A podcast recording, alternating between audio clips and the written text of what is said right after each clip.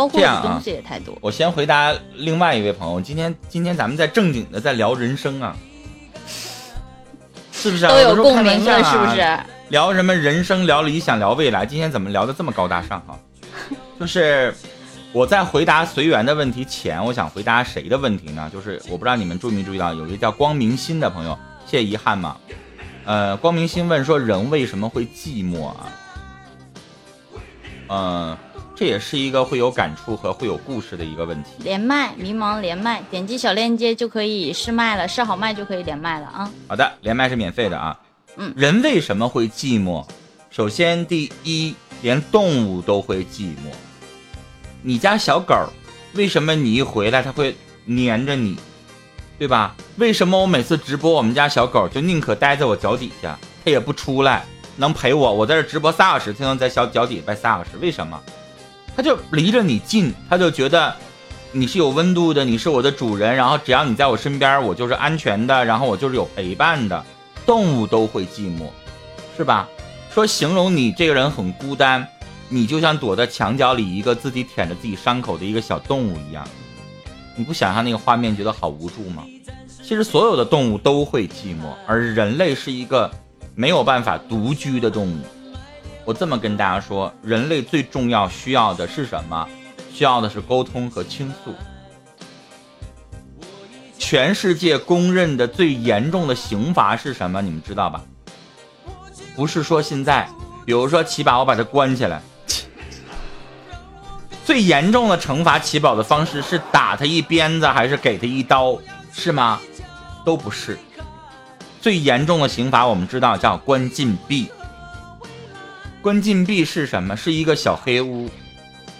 那个小黑屋里边没有任何一个人跟他说话。然后，如果那个小黑屋黑到没有时间的概念的话，我说过这个话，一个月你不知道时间流逝，你会疯，你会语言功能退化，你会自己胡思乱想，你就会变成一个精神病。这就是最严重的，因为我们人类，如果你一个月不说话，你没有社交，你没有人陪伴，你就自己一个人待着，你会精神崩溃。你会神经错乱，你会没有办法正常思考，这就是人类。所以，当一个人如果长达多年一个人生活的时候，那是受不了的。小的时候，我们都看过一个这个小说，不知道大家记不记得《鲁军鲁滨逊漂流记》？大家记得吗？那个鲁滨逊一个人在荒岛上待了十三年，是不是？十三年的时间，你们记得吗？一开始有星期五陪他，然后后来有只小狗陪他。如果要是他自己一个人在那岛上十三年，你觉得他能活十三年吗？那是不敢想象的一件事儿啊。所以我觉，得这就像陈峰哥刚刚说的，说是人都会觉得寂寞。我觉得嗯你先在你的不是我说的是连连狗都会寂寞。对，你先问问你自己，有没有在你的生活中得到任何的满足？比如说是你喜欢的人，或者是说你的家庭成员，又或者是说你的朋友，或者说是他们离别。你想一想这样的事情，是不是都拥有着一个这样的一个心理？我们每个人可能都会在有有的时候得不到一些东西的时候，或者是说在，呃自己的一些事情上没有一些价值的时候，就会感觉到无助和寂寞呢。我觉得奇宝真的蜕变了，上来就问说，你是不是某些需求没有得到满足？我以为他要从哲学的层面来回答这个问题，哪有？真的不一样了。你可以，是不是不是你刚开始认识的那个那个就是那个小姑娘了？我觉得你可以考研究生了。刚刚有人私聊我，一直在问我说你的鼻子下面怎么了？我起了个包，我一直在抠它，憋的憋的。他们一天天是有多么无聊，还要看你的脸。看我脸怎么不好看呢？不是直播，我们聊的这么高大上，今天聊人生聊理想的，还看你的鼻子有没有长包。但是这是视频直播，不是电台呀，哥，主要这不在这儿吗？差别不在这儿吗？你看，要不然怎么能给你配个小姑娘，没给你配个老爷们儿呢？是不是？我忘了，因为做电台做习惯了，不希望别人看我的脸，你们就听我说什么就得了。嗯，对。然后咱们再回答那个随缘的问题啊。今天聊的是有点高大上，怎么把人做好？重音在人，不是做好。所以你强调的是怎么把人做好，你没有强调说我怎么把别的东西做好，对不对？那人这个东西，你觉得什么才是好呢？每个人的标准不一样，对不对？有的人认为说我挣钱多才好，是不是？有的人认为说我得到了权利才好。那不管怎么样，所谓的人好，跟刚才奇宝说的是一样的。所谓的是需求，那就是欲望。那从这个层面上来说，你获得什么样的东西，你觉得人才好呢？有的人会说善良是好，有的人是说你到死那天的时候，你觉得我这辈子对得起天，对得起地，对得起所有人，那也算好。那什么样算好呢？没有统一的标准，而且这个世界上，我曾经被一位听众问过一个问题啊，说老师你是好人吗？我懵住了，我不敢回答。我该怎么回答？我不敢回答我是好人，但是我可以非常肯定的回答，我说我不是坏人，我没有做过坏事儿，我没有杀人放火，我没有背后捅人的刀，我也没有背后说奇宝怎么怎么地，说过他不好看。他都当面说我，这不算不算坏人，就是我们对于坏人是有一个标准的定义的，对吧？你杀人放火，你强奸，你偷奸犯科，你阿谀逢迎，你什么怎么怎么地，这些是一定有标准的，对吧？比如说你谄媚，你坏人啊，然后你贪赃枉法，你坏人啊，你你弄一些这个作奸犯科的一些事儿，你是坏人，是吧？你是佞臣，你不是一个这个非常有正义的这么样一个包公一样的那样的人，对吧？啊，但是你说好人什么标准是好人？做到什么标准是好人呢？我不敢说。所以你问我说怎么把人做好，就像我回答什么是好人的标准一样，我觉得这个太难了。我觉得这个话题他应该这样问：怎样做好自己？怎样把自己做？做一个就是嗯，觉得就是在你的生命里，在你的又提到生命了，在你的这个这个呃格局里，你周围周围的这些格局里面，你觉得你能在这个里面做得更好？不要去想那些不切实际的东西。就是我我可能说说我今天我就搬两，就是我平时我就是个搬砖的，但我在想，我说我我应该怎么样去做好一个会计呢？嗯，我觉得你先应该是问问怎样才能做好你自己，这个很重要。我插句话啊，敢大声的现在就说自己是好人的都不是什么好人。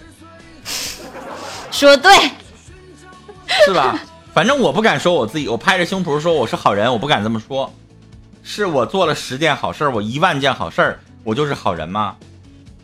我不敢这么说。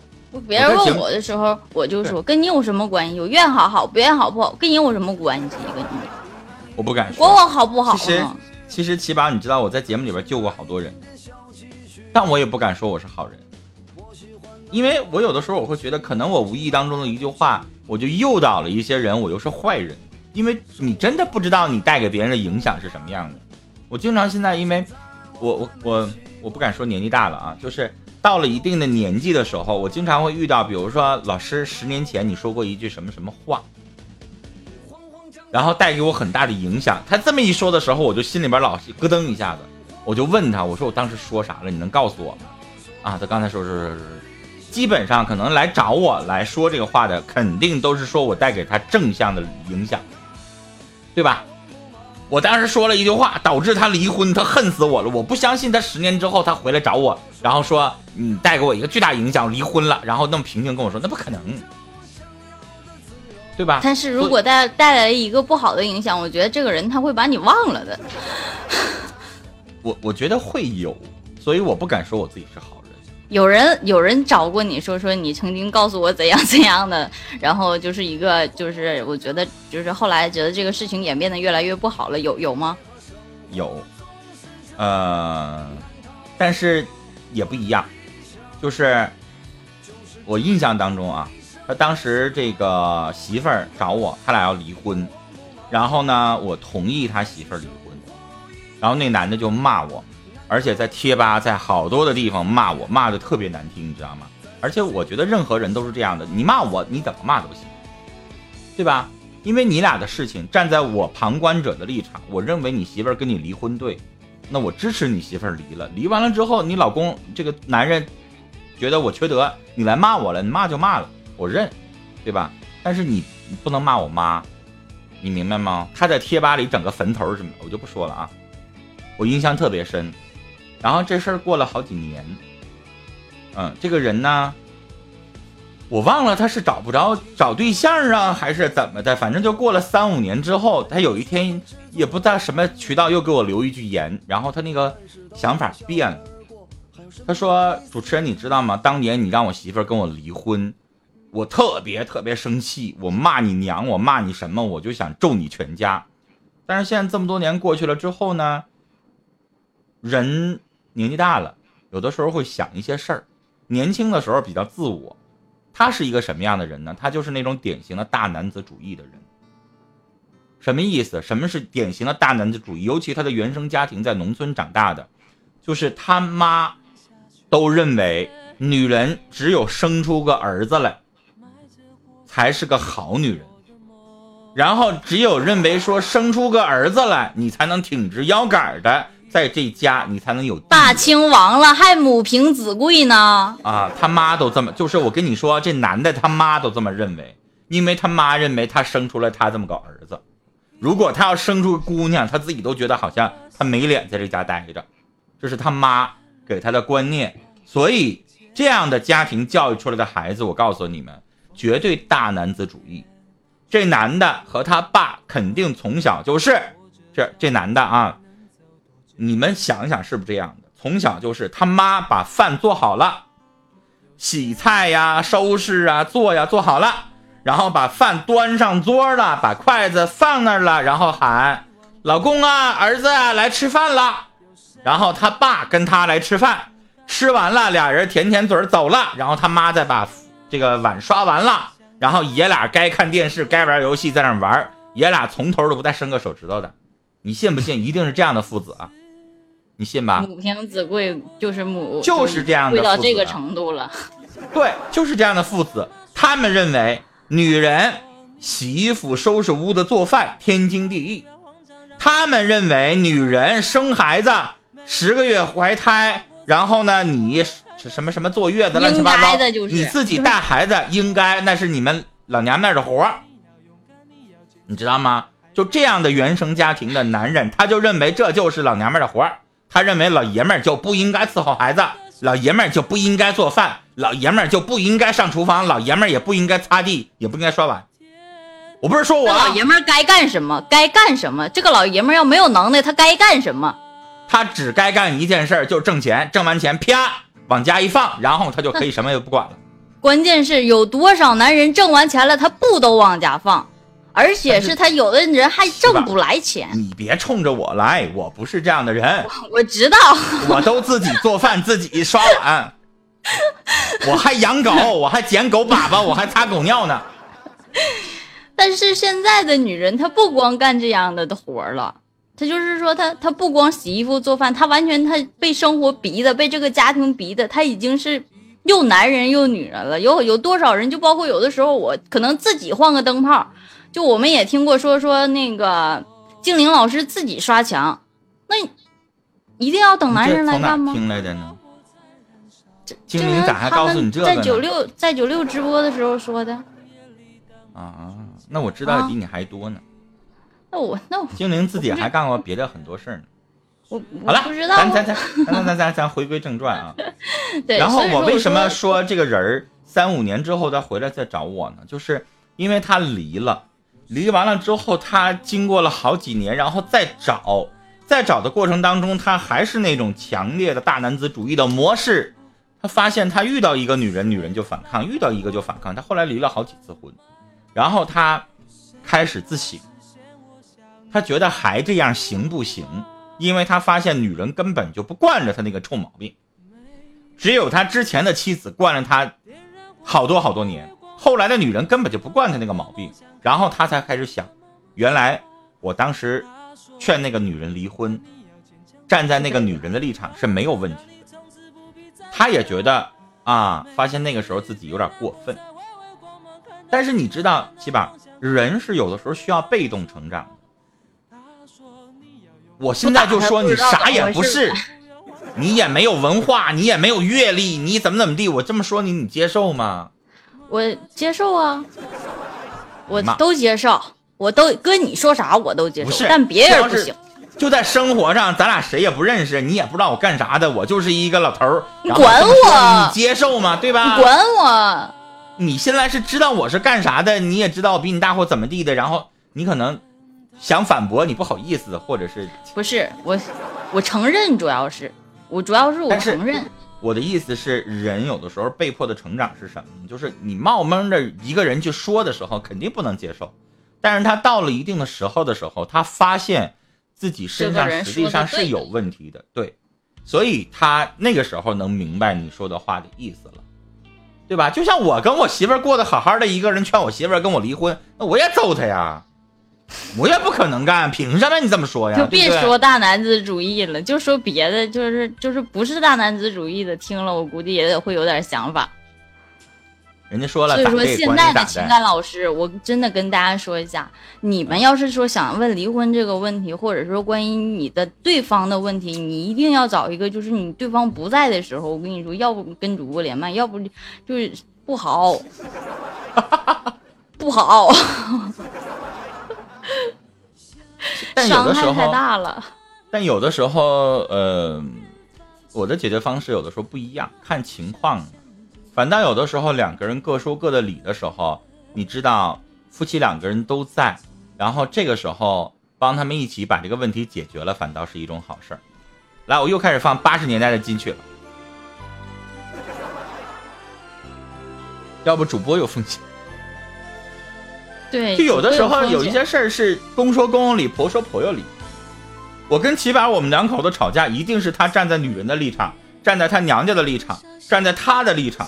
那我一定是站在男人这个立场。你要理解男人，我妈这么说话也是有她的道理的，你得尊重老人呢。那我肯定是站在这个立场说话呀，对不对？而且。就算是我们在那，我们是在这样一个立场，但是说，嗯，那我可能说，我会对你问我的问题来剖析，我并不会考虑说说，那你的丈夫或者是怎么样，他并没有来问我，我只能站在你的位置上来为你来考虑，在作为有一个旁观人的角度来说这样的话，那我不可能说我你来问我来了，我说你老公怎么怎么样的，替人你老公来说，最简单的例子啊。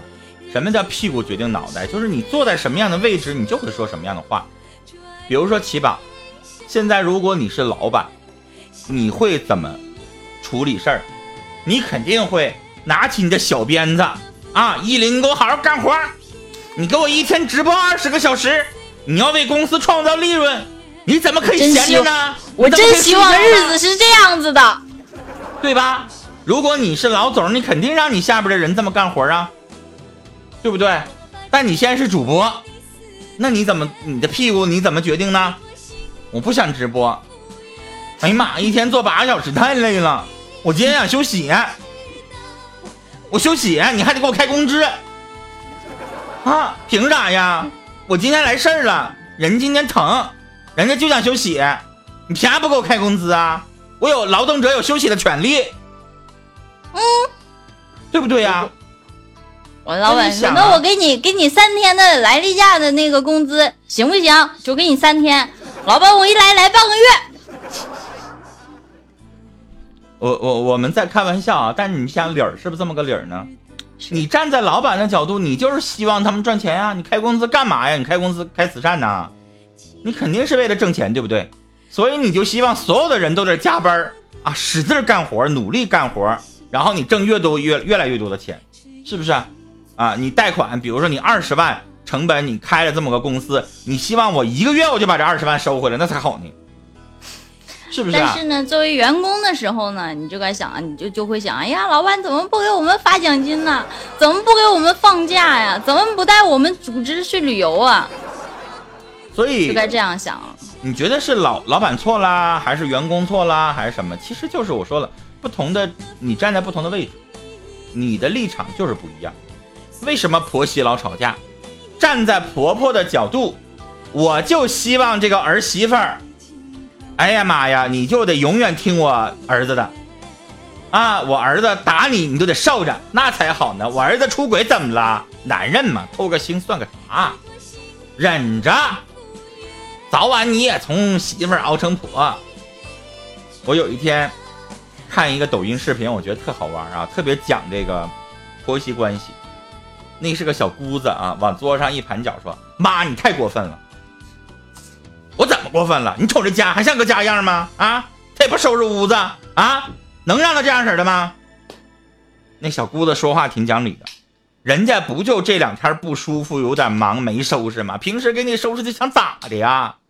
啊，你瞅我哥，我哥能娶我嫂子这样的，他都八辈子修来的福气。你见过有几个老爷们儿回到家里边就玩游戏啊？吃饭喊的都不来，啥也不干，钱都还没我嫂子挣的多，什么玩意儿啊？我要是我嫂子，早把他踹了，他也就是我哥吧。然后。那老婆婆说了，怎么的？我儿子就是好啊！完了，那老那小那个那个那个那个那个什么小姑子说了一句话，我第一次学会这个歇后语。哪有黄鼠狼说自己生的臭的？他这词儿用的，我就听着好玩就是自己生的都好，臭也说好啊。然后那个那个完了，那个那个小姑子就说。那妈，那我要是老婆婆，我老婆婆也让我这么天天干，天天干，不许有任何的。她敢，他妈就这么说话了。那玩意儿就是这么回事儿。你作为老婆婆，你当然希望你儿媳妇儿 永远不要说不字，永远好好干活。但不可能啊！真的是这样的。我我我，嗯，我舅家的一个姐，她就是我我那个姐夫吧，他俩是二婚，然后了说那个。就就那时候有微信嘛，然后就聊天可能聊哪个小姑娘，我姐就不高兴了，就干了一张，干了一张之后，就是他家这老婆婆就说了啊，那个男的啊，说说话怎么怎么的了，就这样的，你知道吗？我姐后来也没跟他吵，因为我姐知道他家这个老公公挺那个，挺挺不是什么好人的，然后就他家老公公一出去，我姐就在后边跟着，你知道吗？抓着他家老公公出轨了。这回老太太不吱声了，你知道吗？后来到底给她就是给她老公公和她老婆婆就是就是闹的离婚了。他老婆婆再也不说说这男的啊，说男的聊天啊，聊个女的怎么怎么的，再也不说这话了。来，我们继续看问题啊。主播，我没做过业务员和任何关于销售行业的工作，面试的时候我该怎么自我介绍呢？浪荡啊。你说你没做过主播啊，然后呢，人家可能得问问，那你当没当过主持啊？你说话行不行啊？幽不幽默呀？销售这个工作，我告诉你，因为它需要大量的业务员，它跟别的工作不一样。别的工作可能，比如说你当老师要求你试讲，是吧？你主播我们这边还让你试播，你知道吗？基本上，比如七宝今天能当这个主播，他得试播一下。试播一下，可能人家得问你一些问题，咋的？哥，让让你换个歌。这歌太老了，这个我这太老了，不适合这样的一个节奏，你都你你你都。那那个老歌也有节奏快点。不是，就就这歌受不了，我听完。我给你找个节奏快一点的呀。行行行，你换也不是这歌就行，别的都行。啊，来个节奏快点的来。我刚说哪儿了？你给我打断，我忘了。就说销售行业是一个需要人比较多的一个行业。就是，你就起码当个主播，他还得面试一下，然后还得试播一下，然后看他能不能胜任。但是销售这个行业，我想告诉你，基本上你想太多了。就是你看别的行业啊，可能一个一个招。办公室文员招一个，文秘招俩，销售都好几十、好几十的招，所以你不用想那么多。基本上你说我有一腔的热情，啊，我呢这个嘴皮子比较好，人缘比较好，我会去这个推销东西，没问题，领导你交给我吧，让我试一试吧，你就成了。先上决心。我想，我就觉得我就是想把它干好。我想试一份，试一下这个工作我能不能胜任。虽然我没干过，但是我觉得我可以来试一试。如果不行的话，那再说呗，先进去再说，对不对？对，先往好了说。销售不用你想的那么难，他基本上都会让你去试一试的。如果试三个月你都不开单，然后他再把你辞了，基本上都三个月不开单，那你得你得多差呀，一个都卖不出去啊。那有时候也真不一定。我见过那种这个卖二手房的那个销售，大家满街上看，穿一身制服啊，白衬衫然后西裤，挺老热天还穿那身的，基本上不是房屋中介，他也离离那个不远。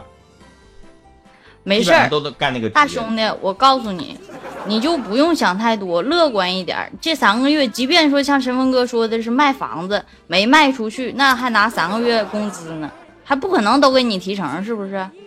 就当这三个月学习了，带薪学习，虽然工资低点儿，但是往好了销售销售底薪都比较低呀。对呀，往好了，因为你要学习嘛，对不对？现在很多人都是说说有的，因为我我有的时候去做美甲的时候，人都说说那个五百块钱学费要学费，但是有的地方就是直接上，然后呢带学的那种，一边实践一边学，我觉得挺好。来，谢谢。八十年代的儿歌。你应该听过。哎，可以了。我没听过。不可能没听过。我真没听过。黑猫警长。我没看过。好吧。我没看过。我觉得齐宝是装的。不是不是不是，我真没看过黑猫警长，我真没看过。我看过那个那个。齐天大圣，不是不是，狮子王，就他们应该是一个年代的，因为狮子王狮子王他后来播了，就是好多时候都在播，后来不还出那个电影来的吗？然后我是看过那个，但是我是因为我小的时候我姐跟我抢电视，她比我大，她比我大六岁，那那个时候她就可以看懂很多电视剧了。那扶苏为啥看过黑猫警长呢？啊，那 我知道了，对，辛巴。我前几天看那个腾讯上还还要再放那个那个狮狮子王那个呢。来，大家点一点关注啊！钢铁心没看过。你不是要说铁臂阿童木吗？铁臂阿童木，我就我看过海尔兄弟，海尔兄弟。就是天冷穿棉袄嘞哦嘞哎呦，那我还真没听过。这个我知道，穿就是俩小男孩穿俩小裤衩，然后有有一个爷爷那个，哎不对，爷爷是葫芦娃里的吧？我忘了，我忘了，大家别忘了给我点点关注啊！手机用户这个地方的爱心加点一点，然后电脑用户右下角的直播时候通知我，然后帮陈峰哥勾一勾啊！哎，刚刚那个啊，他们在彩排，我以为上来了呢。你真的没听过吗？看你那个样是真没听过。我要是能听过的歌，有的时候我会跟着唱，你知道吗？但是我没听过的，我就会懵。好吧，年龄还是不一样。我的童年真的是太黑暗了，真的太黑暗了。是吗？因为我姐不给我看电视，她出去也不领我玩。我姐比我大的更多一点，我也有姐，亲姐啊。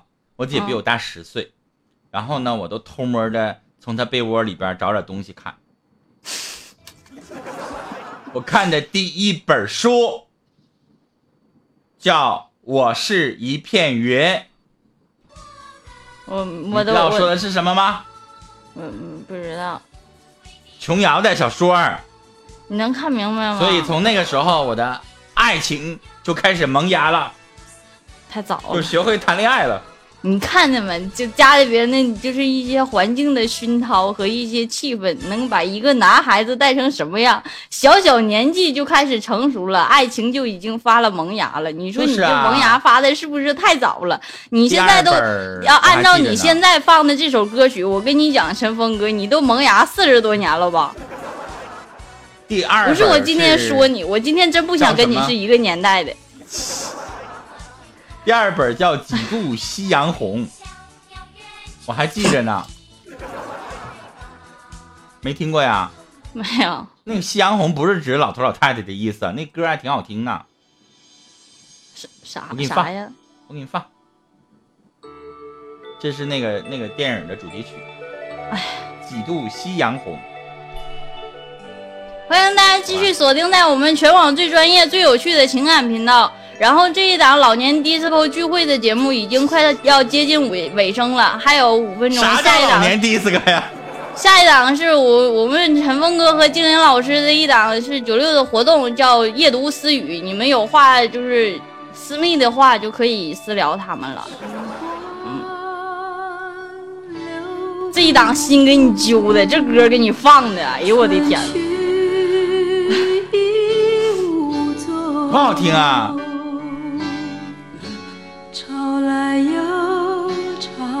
咋了呀？你问金，你问依林和精灵，他俩绝对听过这歌。他俩要倒打没听过，你说你尴尬不尴尬？那他俩就在装。真，你看没听过。哎呀，我今天放了一晚上的老歌，依林老师肯定都听过，他不承认。最后的四分钟，大家别忘了给我点点关注啊！我和陈峰哥这个地方都有爱心加手机用户，然后电脑用户的话，视频右下角的直播时候通知我，大家勾一勾。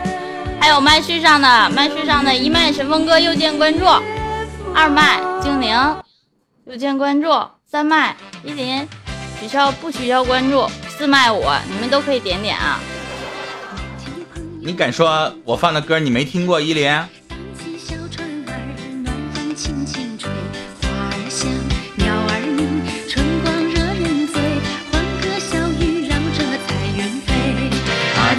朋友们，美满的春光属于谁？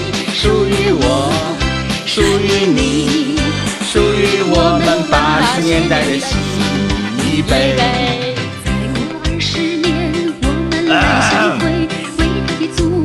这不就是依林这个年代迪斯科老年聚会场？你说老年聚会场边上坐了一个这么年轻、好看、貌美的一个小姑娘，你说这是一个，就是我是我是用一个什么样的心态来给你们，就是，哎呀，来跟你们分享七十年代和六十年代的故事呢？不好听啊！你在听这首七零直播一个小时了，居然还他妈有人私聊我说这个男的是谁？我不认识他，他岁数太大了，我认识不了。我都要下直播了，你还问？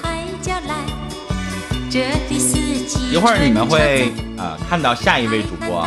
嗯。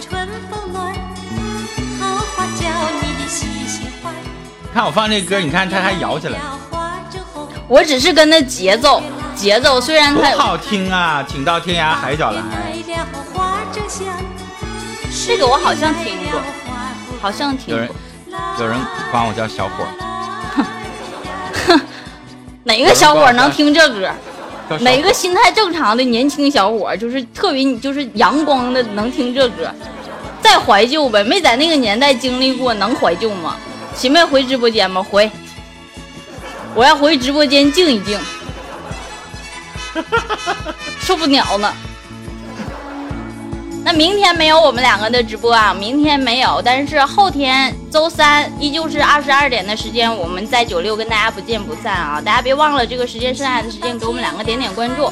手机用户上面的爱心加，电脑用户右下角的直播时候通知没勾的勾一勾，这里边没点的点一点，点成就变成紫信的紫紫色的带爱心的那个翅膀的。哎呀妈，这小歌给你整的这心可揪得慌了，你知道吗？不是，我就觉得这些歌挺好听的，你怎么了呢？我没说不好听，我只是说，就我们现在已经活在当今这个网络，我们现在是网络主播，网络已经很流行，在这个年代很盛世了。那我们为什么要放过去不盛世、用大哥大的年代的歌呢？我就没整明白呢。你不是老说什么老年迪斯科吗？我告诉你，这才是标准的迪斯科曲。来听这个，亲爱的小妹妹，这歌我会，因为这个歌杨坤翻唱过。但这个真的是迪斯科。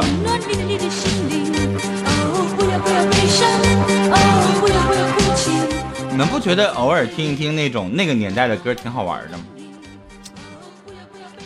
年龄搁这放着呢，就是听不懂，你知道吗？然后你你们再看那个时候的那个那个歌曲的那个封面，看八七狂热，看这个封面，我也是醉了。你看，你都能用现在的眼睛去审视过去的照片，你为什么不用现在的心态去去放现在的歌曲呢？哥，你就说和你一个年代就完了。八七年，依林已经穿开裆裤了，已经满地打酱油了。时间到了，爱心别忘了点，关注别忘了点，走走了，拜拜。接下来，呃，欢迎大家，有一朵鲜花即将登场。鲜花旁边那个是什么呢？一会儿你们自己看。再见。